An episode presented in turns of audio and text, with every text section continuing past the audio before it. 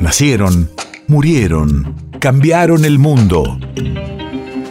En Nacional Doc, siempre es hoy. Siempre es hoy. 24 de febrero, 1946. Hace 76 años, Juan Domingo Perón gana las elecciones presidenciales.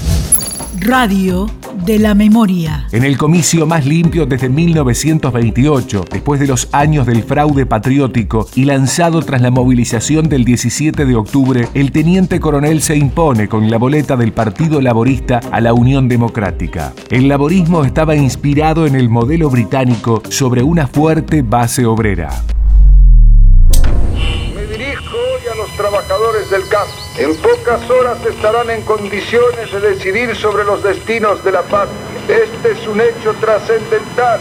Tengan cuidado. No concurran a ninguna fiesta que los inviten los patrones el día 23. Quédense en casa y el 24 bien temprano tomen las medidas para llegar a la mesa en la que han de votar. Si el patrón de la estancia, como han prometido algunos, cierra la tranquera con candado, rompan el candado o la tranquera, o corten el alambrado y pasen para cumplir con la paz.